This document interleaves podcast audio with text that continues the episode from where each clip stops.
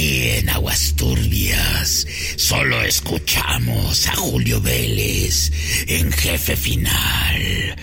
Bueno, lo escucharé después de que encuentre a la maldita Miss Fortune y la haga pagar.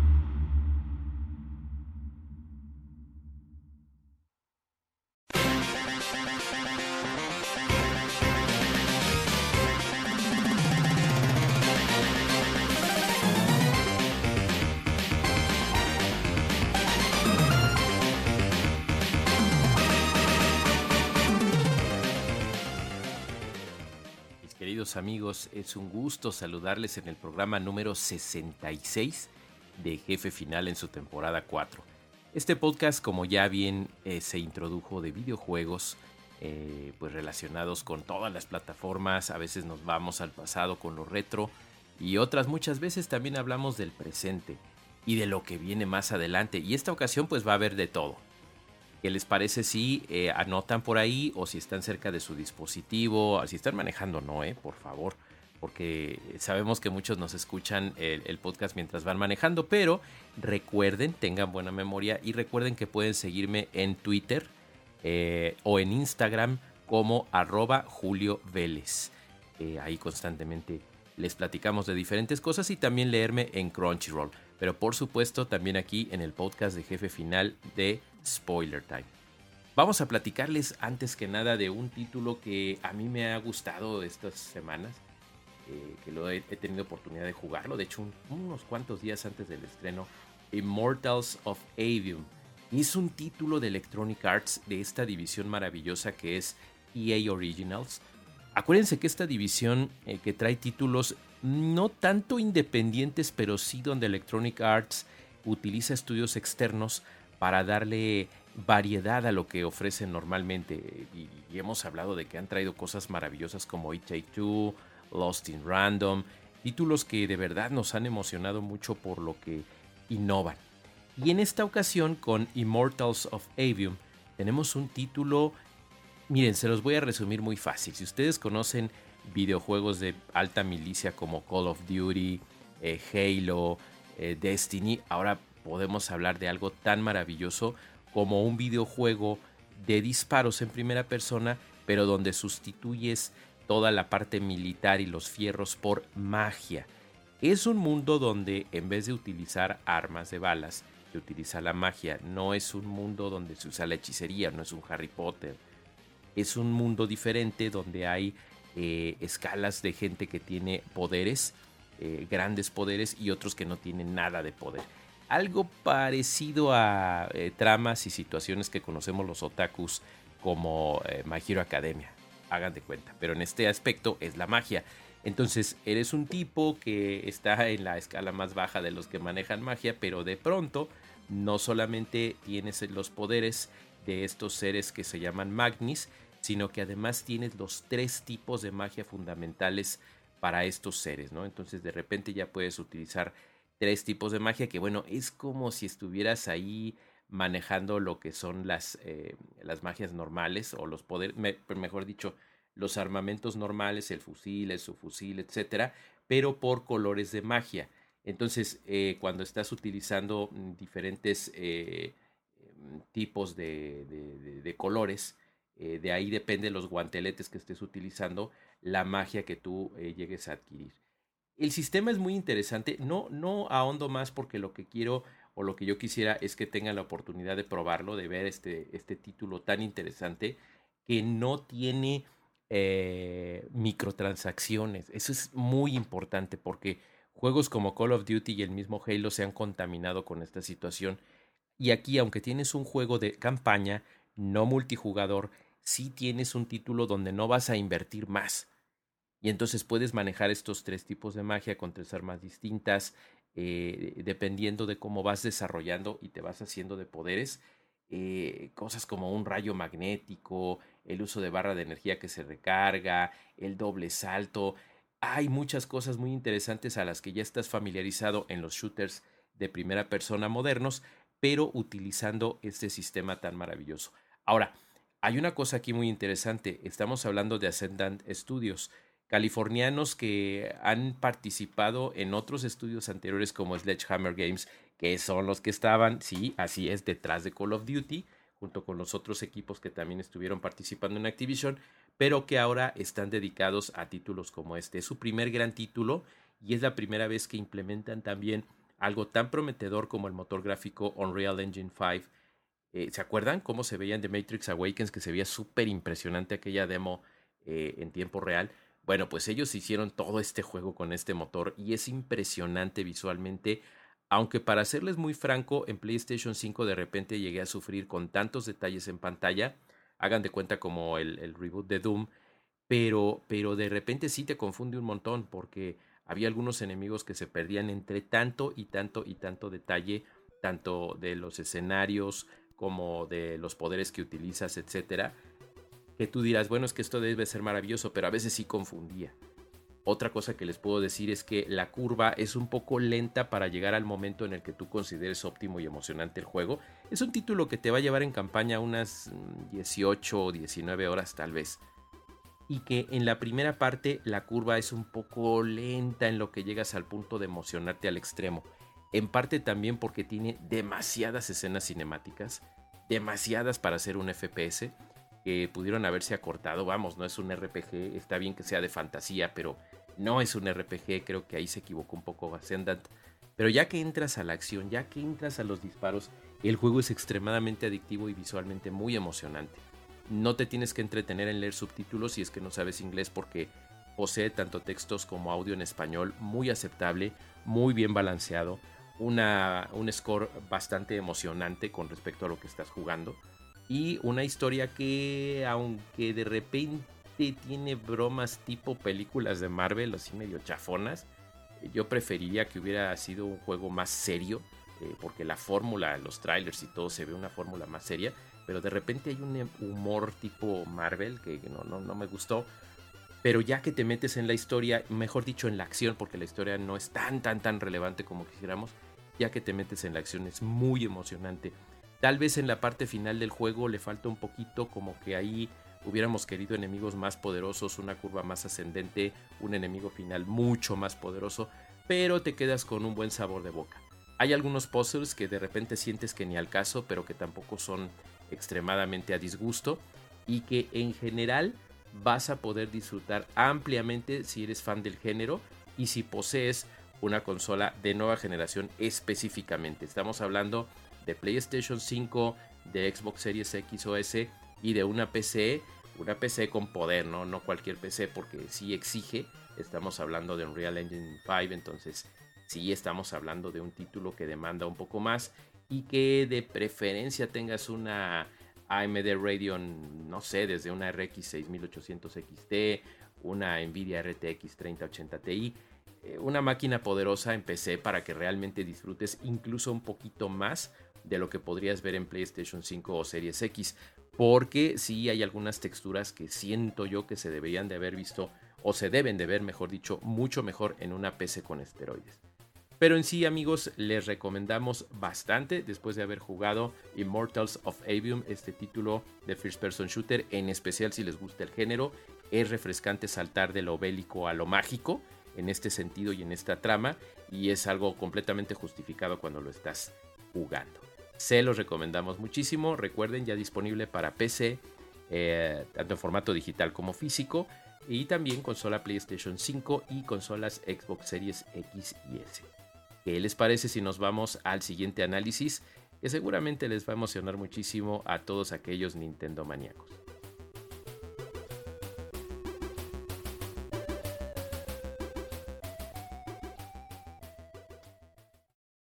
A continuación vamos con noticias nintenderas, ¿qué les parece? Vamos a hacer una reseña de un título que sí es cierto, salió hace algunas semanas, pero que como se acerca la... Bueno, claro, en el podcast, eh, pues aquí están escuchando el número 66 de Jefe Final.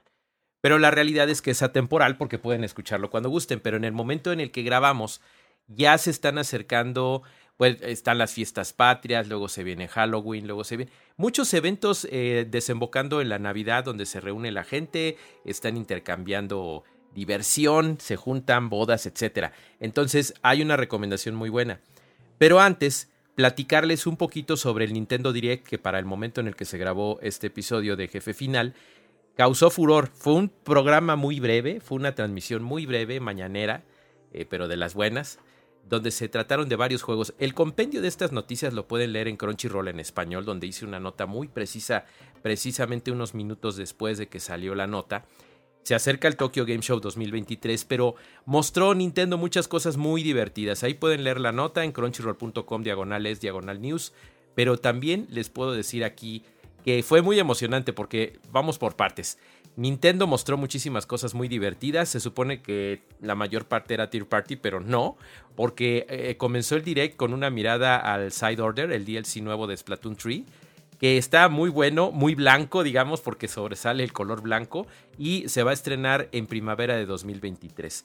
Por otro lado, yo quedé prendado porque yo disfruté mucho en Game Boy Advance de esta maravilla y es que regresa Mario vs. Donkey Kong un remake. Bueno, nunca dijeron que era remake, pero evidentemente de, Game Boy Advance a Switch, pues se va a ver perfecto.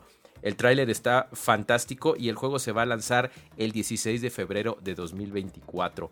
Muy emocionado yo con esto porque con ese antagonismo que se retomó en la película de Mario, pues está fabuloso. Nintendo tuvo el timing perfecto.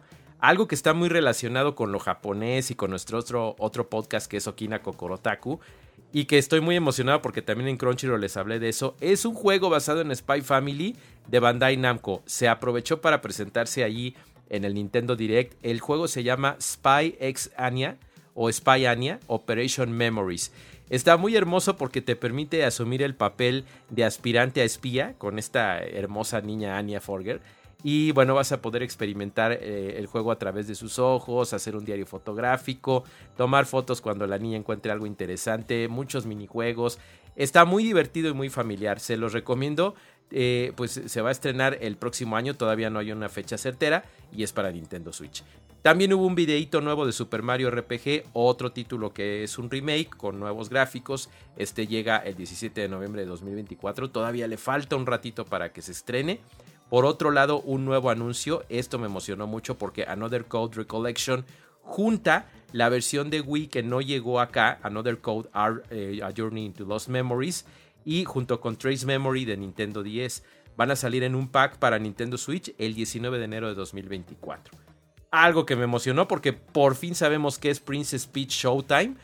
Eh, aunque yo esperaba un poco más, pero desde el teaser se veía que era algo relacionado con obras de teatro. Entonces, Princess Peach eh, Showtime ya tiene fecha de estreno para el 22 de marzo de 2024 y eh, pues como que se transforma ya en diferentes virtudes porque está en un teatro. Hagan de cuenta algo parecido a Kirby, pero de una manera muy divertida. Me gusta cómo explica, ya no es la princesa en, peligro, pero tampoco es un superhéroe. Está muy bien balanceado, es una idea muy buena. Además también se presentó en el direct eh, Detective Pikachu Returns, que va a salir a finales de este año. Estoy muy emocionado porque se vio mucho más y se ve muy muy bonito. También va a salir para Nintendo Switch. Eh, Tier Party ahora sí contra Operation eh, Galuga. Que lo está haciendo Konami junto con Way Forward. Y eso ya es decir, señores, porque están haciendo el remake del primer juego. Y se ve simplemente espectacular. Pueden ver ahí el video en mi cuenta de Twitter, arroba Julio Vélez, o en el canal oficial de Nintendo o de Konami. Luigi's Mansion 2HD eh, ya se había comentado, este va a llegar hasta el verano de 2024 y es esta versión Nintendo Switch del juego de Nintendo 3DS que se ve mucho, mucho mejor, mucho más pulida y con multiplayer va a ser maravilloso. Otra de las cosas que se mencionaron en el direct fue el Nintendo Museum que por fin ya se reveló que es, va a estar en Kioto, se va a inaugurar en marzo de 2024 y bueno, ah, como me encantaría poder ir para el estreno. Algo que me encantó y pude jugar esa misma noche fue F099, que eh, aquel que tenga suscripción de Nintendo Switch Online es totalmente gratuito. Se puede usar el control de SNES Switch si lo tienen, yo no lo tengo, lamentablemente en mi país no está disponible aún siendo usuario de Nintendo Switch Online. 99 jugadores en Battle Royale, imagínense nada más que salvajada. Está maravilloso y lo pueden jugar ahorita mismo, no hay tiempo de espera, ya está estrenado y fue una gran sorpresa de Nintendo. WarioWare Movie se vieron más cosas, está padrísimo, ahora sabemos que va a tener más de 200 microjuegos, se va a lanzar el 3 de noviembre y me muero por jugarlo. Eh, igual Mario Kart Deluxe 8, igual que el Mario Kart Tour, que ya se anunció hace unas semanas que ya no iba a tener más contenidos. Aquí se está anunciando que la sexta oleada es la final, eso ya lo sabíamos, y que va a regresar Daisy Circuit y nuevos personajes. Por fin mi amada Pauline eh, ya está por fin en el juego, debió haber sido al principio como en Mario Kart Tour, pero bueno, ya está. Eh, Diddy Kong, Funky Kong y Pichet van a estar como personajes adicionales. Esto llega en la temporada navideña de 2023. Y otro tráiler de Paper Mario The Thousand Door, más bien el primer tráiler, porque ahora sabemos que es la remasterización de GameCube que va a llegar. ¿Se acuerdan de Paper Mario La Puerta Milenaria? Y se ve padrísimo, como si se hubiera hecho directamente para Switch. Va a llegar hasta 2024 en una fecha indeterminada, pero estamos muy emocionados por todos estos lanzamientos. No se les olvide, pueden checar la nota completa allí en Crunchyroll News en español. Ahí también escribo. Pero ahora les quiero platicar dentro de la misma onda Nintendera de una reseña que a mí me emocionó mucho, pero que no es para que juegue solito, ¿eh? Mínimo dos, porque de eso se trata. ¿Se acuerdan que era como una especie de demo eh, cuando salió el Nintendo Switch en 2017? Llegó inmediatamente y con el lanzamiento el One, Two, Switch que era una serie de minijuegos que te demostraban el potencial de los Joy-Con, ¿no? Todo lo que podías hacer, cómo podías jugar con dos personas, etcétera. Fue muy bien aceptado, era como una especie de laboratorio donde podías tú entender cómo funcionaba el control, algo parecido a lo que han hecho con los controles DualShock y DualSense en, en PlayStation, pero aquí fue con Switch. Ahora, a partir de junio de 2023, está disponible a un precio baratísimo, aparte desde que salió, estuvo barato, 30 dólares. Eh, más o menos conviértalo a su moneda local, dependiendo de dónde nos escuchen, la secuela Everybody One, Two, Switch. Así lo tengo que decir porque realmente es un juego fiestero donde hasta 100 personas pueden jugar. Imagínense una cantidad de minijuegos eh, eh, que, que te puede llevar. Son 44 juegos. Es cierto que algunos son variantes de los juegos principales, pero mediante una especie de quiz show conducido por un tipo con cabeza de caballo que se llama Horace Horse. Eh, puedes hacer esto de estar jugando con varios, o sea, no te imagines que tienes que invertir en 100 eh, controles Joy-Con, ¿no? O, o, 98 porque ya tienes dos. No, puedes conectar tu teléfono celular, todas las personas, imagínate una boda donde tienes a 100 cuates participando en juegos como brincar la cuerda, atraer a una serie de aliens, a una pelea de ninjas multitudinaria. Está muy divertido, se los recomiendo muchísimo porque si quieres amenizar una fiesta de 4, 8, 12 personas y todos traen su celular, ya la hiciste ahí en tu casa, no es necesario que sea una boda o algo enorme. Si es algo enorme también puedes intentarlo y tienes una pantalla enorme y todos andan bien felices. No sé cómo le hace Nintendo para este tipo de cosas, pero conoce la fórmula perfecta de la diversión. No encontré un solo juego, desde inflar globos, este, les digo, hay un quiz por ahí, de repente tienes que eh, em, eh, moverte rápidamente para cortar cosas, lanzar estrellas ninja, jugar bingo, hacer sentadillas, eh, memoria de juegos como Simón dice, subasta relámpago, que es creo el más complicado de entender y el que cuesta un poco más de trabajo explicarse. Todos estos juegos están perfectamente hechos y sincronizados para que puedas hacerlo en multitud o con tu esposita o tu carnalito en la sala de tu casa. Se los recomiendo muchísimo, de verdad, está barato, 30 dólares. Y estés solo siempre o no, va a haber un momento en que va a haber mucha gente en tu casa y vas a poder divertirte como enano, porque aparte está perfectamente hablado y traducido al español con Everybody Want to Switch. Me encantó. Y estoy seguro que les va a encantar a ustedes también porque es una maravilla. El único pero que le encontré es que de repente se desincronizan muy fácil los smartphones, pero no es cosa del juego, sino más bien del aparato que traigas. Si tu teléfono es muy viejito o de repente eh, batallas ahí con temas de memoria y eso, a lo mejor se te desincroniza, pero nada como dar pausa, volver a agarrar el código QR para que se reconecte. Una verdadera maravilla de 10 porque Nintendo en diversión es 10 garantizado, diversión familiar y diversión entre amigos. No se, lo, no se les olvide, si en su momento compraron One to Switch, van a amar Everybody Want to Switch. Y si nunca lo jugaron, de todas maneras, Everybody Want to Switch es para ustedes. Vámonos con lo siguiente.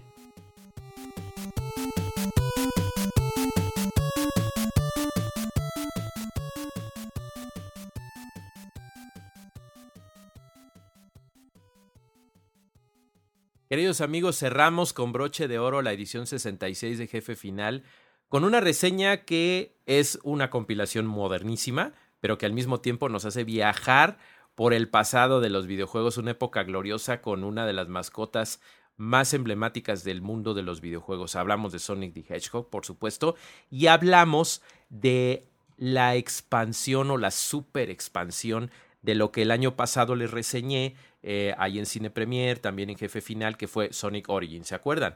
Bueno, pues ahora pueden adquirir Sonic Origins Plus, también disponible para Nintendo Switch, PlayStation 4, PlayStation 5, PC, Xbox One y tanto Series X como S.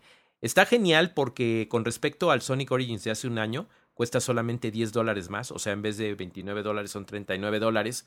Ahí hagan el cálculo. Lo digo en dólares, amigos, porque eh, nos escuchan también de España y de otras regiones donde no necesariamente son pesos mexicanos. ¿Qué tiene de diferente o qué tiene de plus el Sonic Origins Plus?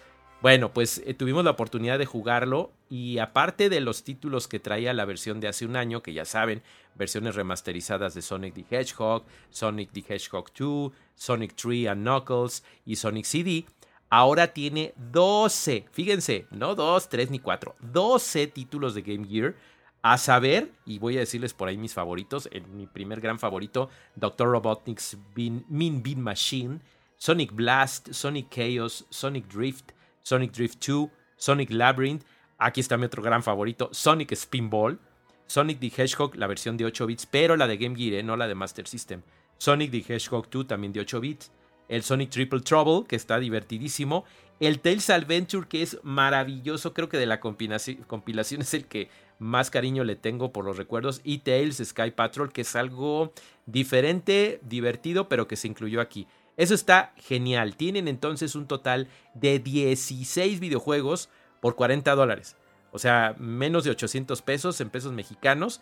Tienes 16 juegos de diferentes épocas de esta gran mascota que ahorita volvió a, ser tan eh, relevante en el mundo del cine. Y que ahora lo puedes tener como una... Fíjense, pueden adquirir el juego como edición física. Cuesta estos más o menos 749 pesos mexicanos o 40 dólares. El juego en edición física incluye tanto el juego base como el paquete de expansión. Ojo, un libro de arte de 20 páginas y una portada reversible. Si lo quieren digital, eh, sigue costando lo mismo. Eh, Sony con con la expansión. Ojo, si el año pasado compraron el título y se gastaron ahí sus 30 dolaritos, ahora solamente de forma digital compran la, actualización digital. O sea, por 10 dólares, 12 juegos. Está increíble, porque si ya tienes el Sonic Origins, lo conviertes en Plus con este paquete de expansión. Me encantó, me encantó mucho todo lo que le metió Sega, estuvo fabuloso, se oye y se ve muy bien en términos generales, pero sí, como siempre, y como siempre les prometemos aquí en Jefe Final, también tenemos que decir lo que no nos gustó. ¿Qué es lo que no me gustó? En su momento hubo un gran debate el año pasado porque los fans queríamos que los juegos clásicos se pudieran jugar en pantalla 16.9. Sí existe esa modalidad, pero únicamente con un sistema de vidas infinitas, algo hecho más para el casual gamer, y lo que queríamos era jugarlos a 16.9 pero con el sistema tradicional de vidas. No se añadió, lamentablemente nos hubiera encantado que Sega lo hubiera hecho, no se antojaba difícil, y tampoco metieron el filtro CRT para poder ver los juegos tal y como se veían en aquella época. No lo metieron otra vez. Otra cosa que no me gustó es que hay cierto ghosting en la emulación de algunos de los títulos de, Game Gear. No es nada grave, pero sí se pudo haber tomado algún otro recurso para que no se viera ese parpadeo como si Sonic acabara de perder eh, energía, hubiera hecho, hecho, una colisión. Se nota principalmente en Sonic 1 y 2.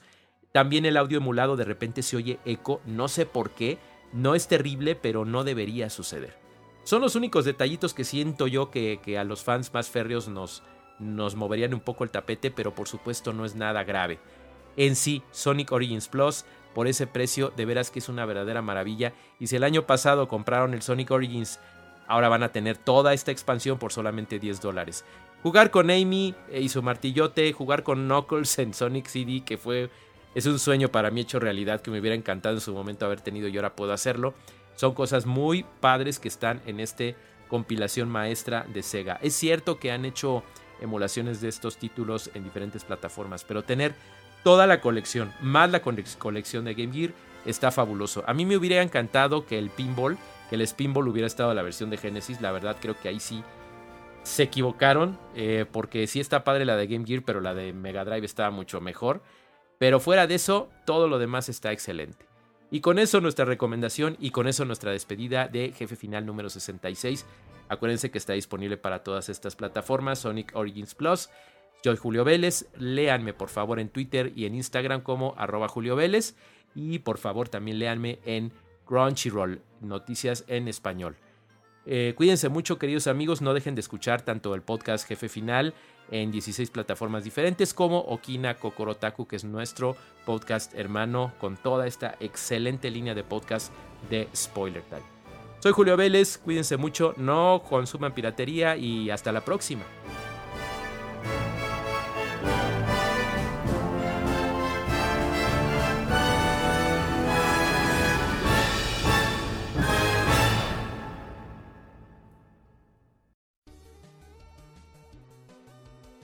¿Qué les pareció, terrícolas? Nunca escuché en Melmac un programa sobre videojuegos tan bueno. No se pierdan a Julio Vélez en el próximo jefe final. Y recuerden, si se lo pierden, bueno, sí hay problema. Adiós.